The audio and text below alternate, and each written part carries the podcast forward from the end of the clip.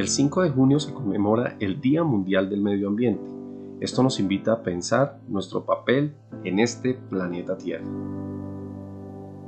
El hombre en la mayoría de los casos es un depredador incansable, una especie que consume sin control, que devasta selvas enteras y extingue especies animales a lo largo y ancho de este mundo que habitamos. Llegó la hora de repensar nuestro actuar con la Madre Tierra, con sus recursos, con la vida, que en todas sus formas existe. Reduce, recicla, reutiliza. Una acción mínima puede hacer la diferencia si millones de seres humanos nos unimos a este llamado.